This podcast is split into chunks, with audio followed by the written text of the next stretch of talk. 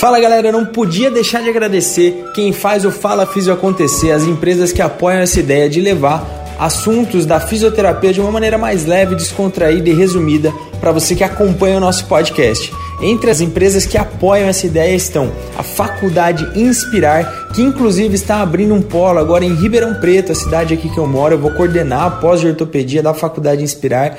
Confere a grade, confere os professores que vão estar nessa pós. Tem outras pós-graduações também, outros cursos dentro da pós da Faculdade Inspirar, vale a pena conferir. Então queria agradecer muito à Faculdade Inspirar, que agora também está chegando em Ribeirão Preto. A outra empresa que apoia a gente é a DMC Laser através do Maurício.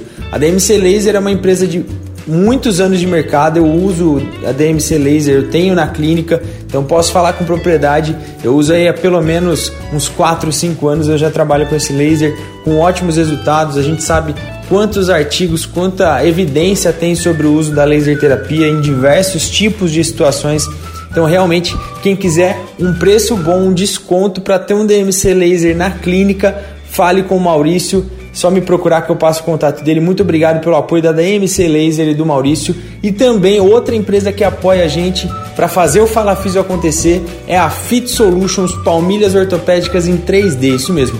Eu trabalho também com a Fit Solutions, é um trabalho fantástico.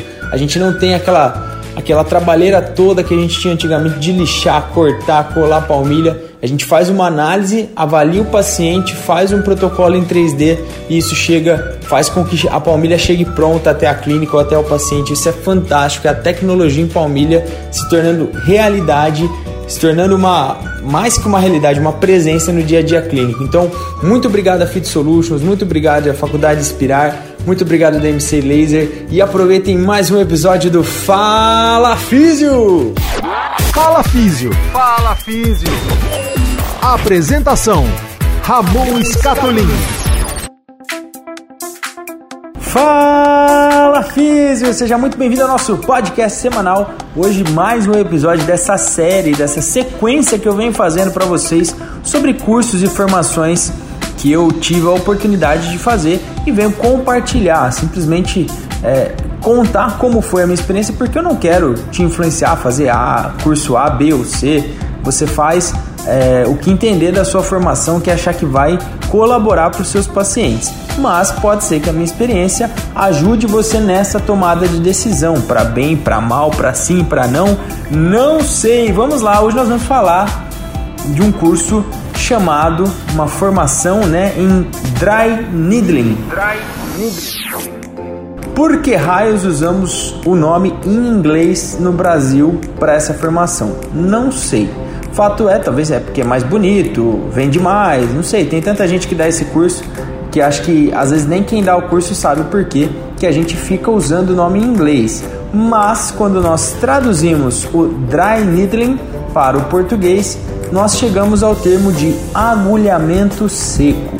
O agulhamento seco, de certa forma, é um curso um tanto quanto polêmico, eu diria. Já teve muita briga, já teve muita picuinha, é isso mesmo, picuinha entre a classe de acupunturistas, que podem ser médicos, podem ser fisioterapeutas, é, e fisioterapeutas que usam o agulhamento seco. Por quê? Nós estamos falando de duas formações com carga horária totalmente diferentes. A carga horária, por exemplo, da acupuntura pode chegar a 5 anos para vocês terem uma ideia. Já o dry needling o próprio curso que eu fiz era de três dias, então uma carga horária muito reduzida. Mas o que, que se discute nesse embate? Na verdade, são duas orientações, duas linhas de raciocínio. É, quando a gente fala de acupuntura, a gente está falando de um raciocínio de uma medicina é, oriental milenar que traz vários conceitos de um raciocínio que envolve os órgãos vitais, os pontos, né, os meridianos, vários detalhes que são mais aprofundados, mas que não necessariamente seguem um raciocínio lógico baseado é, estritamente na anatomia, na biomecânica, na, no que a gente sabe do que é mais visto na medicina ocidental. Isso está errado, está certo? Não sei, simplesmente estou falando as diferenças entre essas duas formações. Fato é que o curso de agulhamento seco então tem uma carga horária reduzida, mas pelo CREFIT é obrigatório que a gente tenha uma carga horária mínima para poder é, atender os nossos pacientes e usar essa técnica na clínica. Fato é que aconteceu também um, um episódio inusitado comigo. Eu estava na clínica e a, é, veio uma, uma, uma trabalhadora, uma funcionária da vigilância sanitária e perguntou: Olha, vocês fazem algum procedimento invasivo aqui na clínica?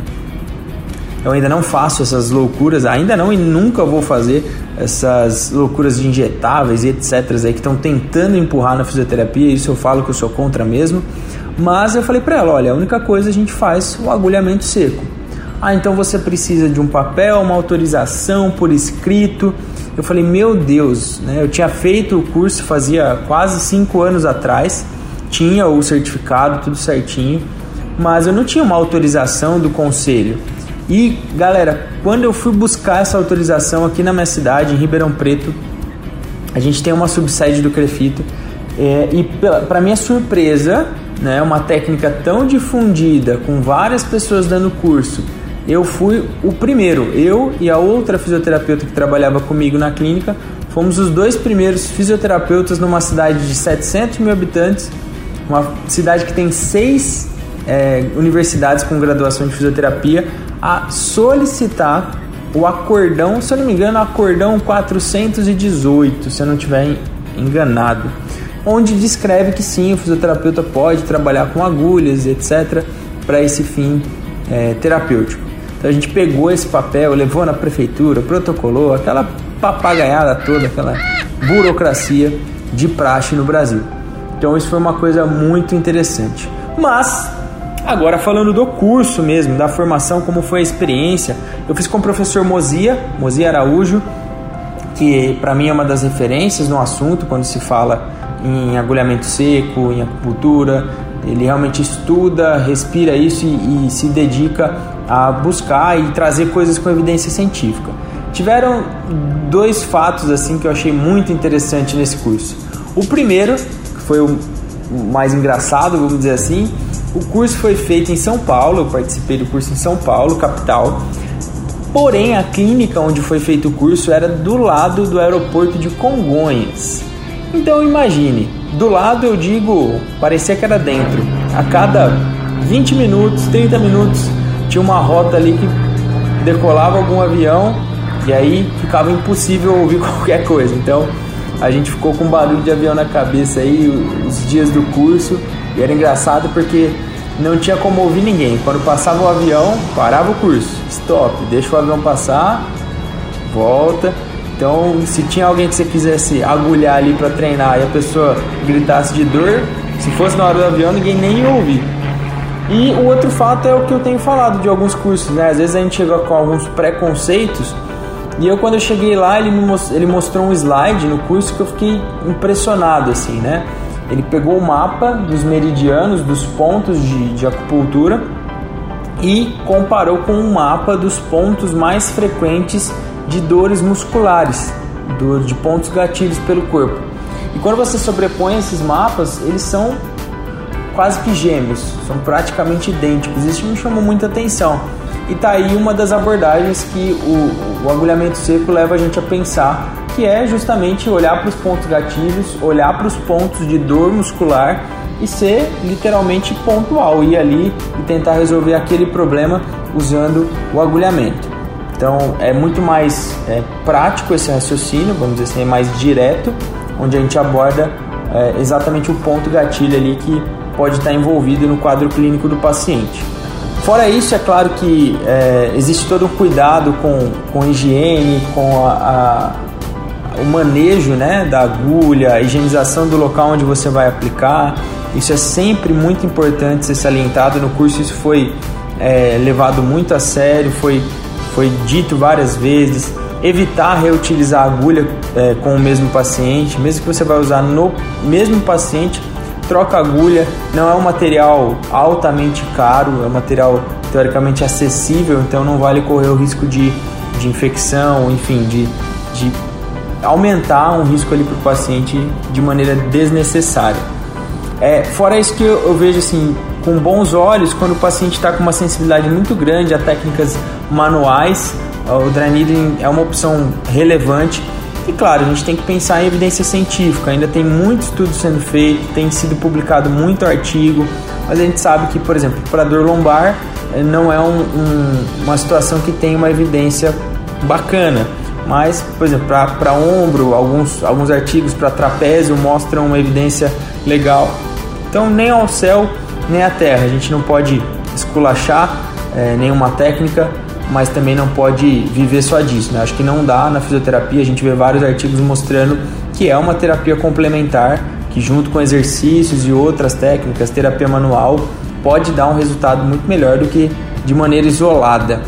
No curso também a gente aprende a usar de maneiras diferentes o agulhamento. A gente tem técnicas de twitch, técnicas rotacionais, horário anti-horário, a manter a agulha só, ponturar ela ali, manter ela ali por um tempo, enfim, várias maneiras, é, diferentes manejos de como você utilizar é, essa agulha para tratar é, as dores musculares, né? Isso visa principalmente dores musculares em dores tendinas, ali em regiões tendinas não é tão, tão aplicado, mas também existe a possibilidade. E a gente ainda não sabe, né? Por que, que o agulhamento às vezes pode aliviar a dor. Existem várias teorias, mas nenhuma ainda não foi batido o martelo. Alguma teoria do, por exemplo, é, você faz micro lesões que vão atrair mais macrófagos, que vão teoricamente higienizar aquela região, ou pelo fato de você rotacionar a agulha, você pode ter uma alteração na tensão da fáscia. Enfim, teorias, teorias, mas nada ainda comprovado. Fato é que é uma técnica complementar, na minha opinião. O curso foi muito bem aplicado, muito embasado e eu uso de maneira complementar realmente no meu dia a dia clínico, beleza? Então, galera, fica aí a dica para vocês como foi a experiência com mais o curso.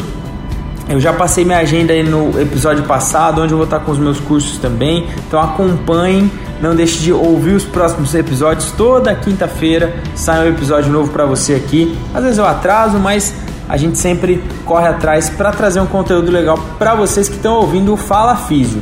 E para terminar, a frase de hoje é: Conhecimento é poder. Nunca pare de aprender. Valeu, galera. Até o próximo Fala Físio. Fala Físio. Fala Físio. Apresentação: Ramon Scatolin.